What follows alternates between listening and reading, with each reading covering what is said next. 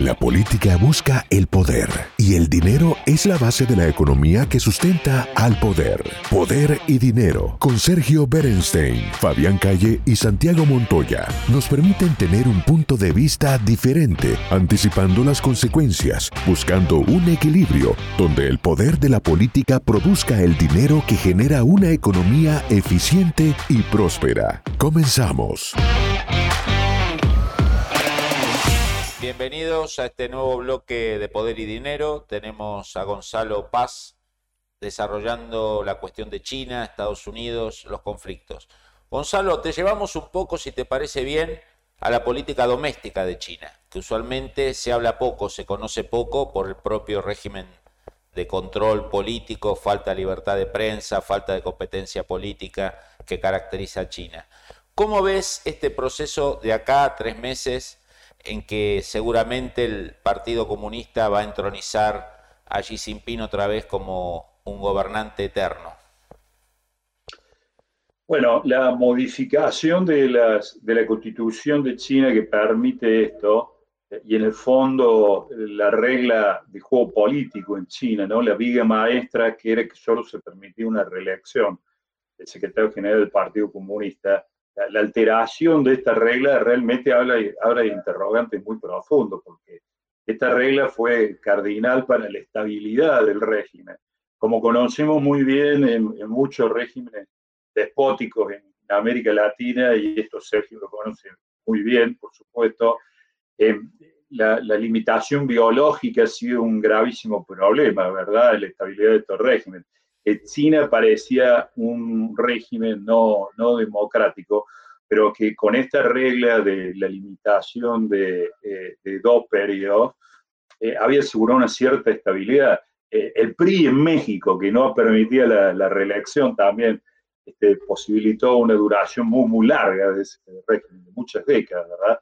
Así que, evidentemente, cuando se eliminó esa, esa regla, digamos, hubo, hubo una preocupación eh, y, una conversación académica y política importante sobre, sobre qué efecto podía tener esto en el largo plazo.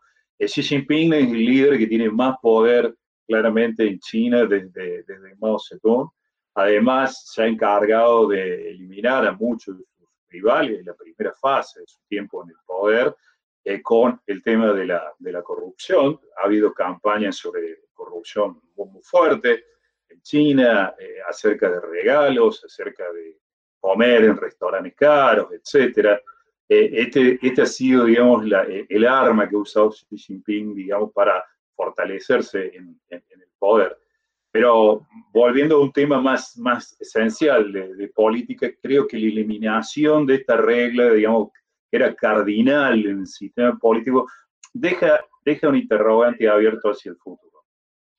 Me pregunto, profesor, eh, si eh, en esta o en otra entrevista, que me imagino que podremos tener otras en el futuro, me va a poder eh, ayudar a, desentrañar una gran duda que, tengo y es si China, que se lo puede mirar como un experimento de un modelo en realidad político que no tiene nada que ver con las libertades propias de una democracia como los Estados Unidos, pero que, y que, son, digamos, el secreto del capitalismo, la contraparte política del modelo capitalista, pero China eh, hace este capitalismo de Estado y hace convivir un régimen político que es completamente cerrado. ¿En qué medida el capitalismo, digamos, se, mantiene viable a largo plazo con un modelo político que no permite las libertades que son típicas para el capitalismo? Ese es un tema bien doméstico de China, pero ciertamente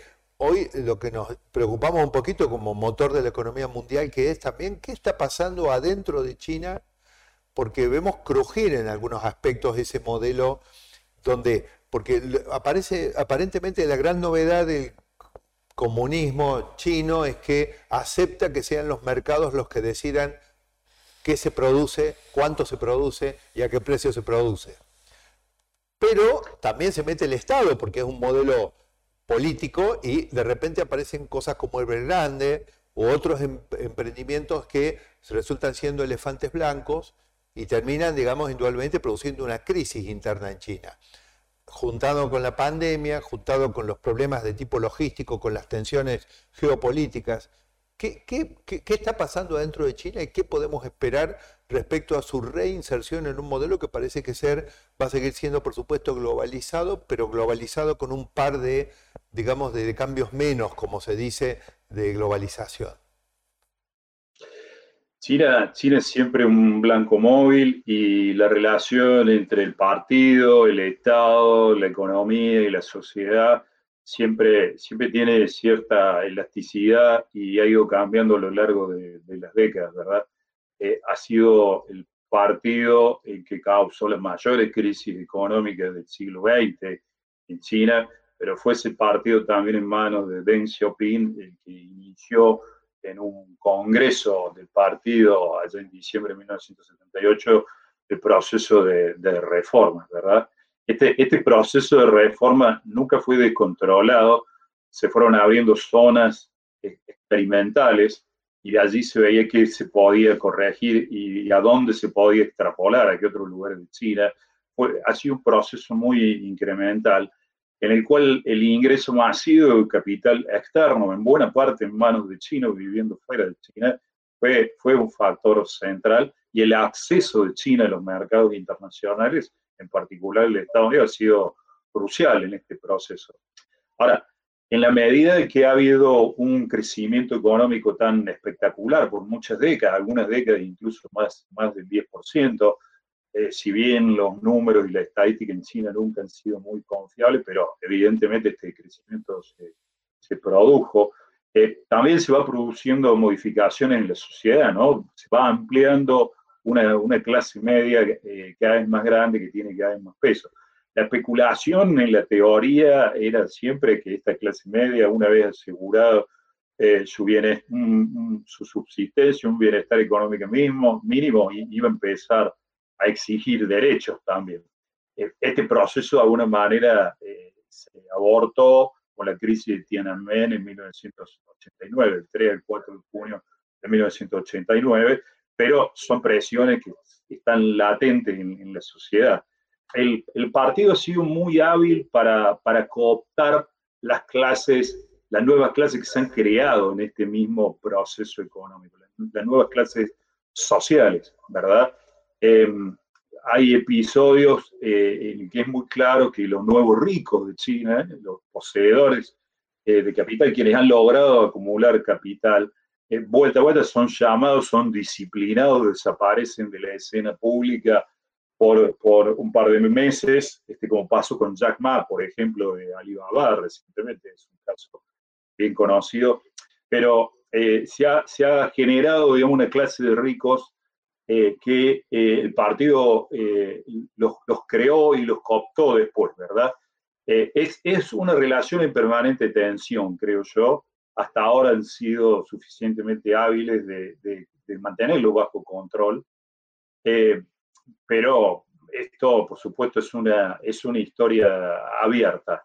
esto nos lleva también a una, una vieja disputa académica acerca de si los gobiernos autoritarios son mejores para promover el desarrollo económico o la economía se desarrolla mejor en un, en un contexto democrático. Pero esta es una discusión académica muy larga, quizá otro día la podemos abordar.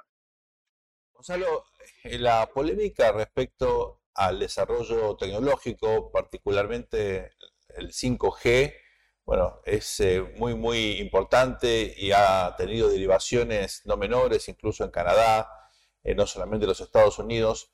¿Cuál es tu apreciación al respecto? ¿Hasta qué punto sigue esta ventaja tecnológica a favor de China? Es cierto que Estados Unidos ha hecho esfuerzos para bueno, ponerse al día en ese sentido. Bueno, mucha gente era bastante escéptica acerca de las ventajas tecnológicas de, China una, escuela importante sostiene que aún Occidente, Estados Unidos, Europa, Japón, eh, tienen eh, eh, control sobre los procesos más innovativos en ese sentido. Pero crecientemente hay evidencia concreta de, que, de, que, China ha tenido unos avances espectaculares eh, y que en algunas áreas, por ejemplo, en la inteligencia artificial, en 5G también, como mencionaba, probablemente eh, hayan obtenido una superioridad. Eh, y, y, esto bajado además de sus consecuencias prácticas. ¿Verdad? En China casi que fueron los inventores del papel moneda, prácticamente no existe. Recuerdo cuando se dio la guerra comercial del presidente Trump, que en un momento dado dijo que una gran victoria era que se había obtenido que las tarjetas de crédito norteamericanas pudieron operar libremente en China. Y yo pensaba, bueno, nadie usa tarjetas de crédito prácticamente en China ya, digamos, ¿no? Este, cuando yo estuve dando clase la última vez antes de la pandemia, en el verano del 2019, pues tuve que bajar todas las cosas del celular, eh, porque no podía pagar nada si no paga con el mismo celular, ¿verdad?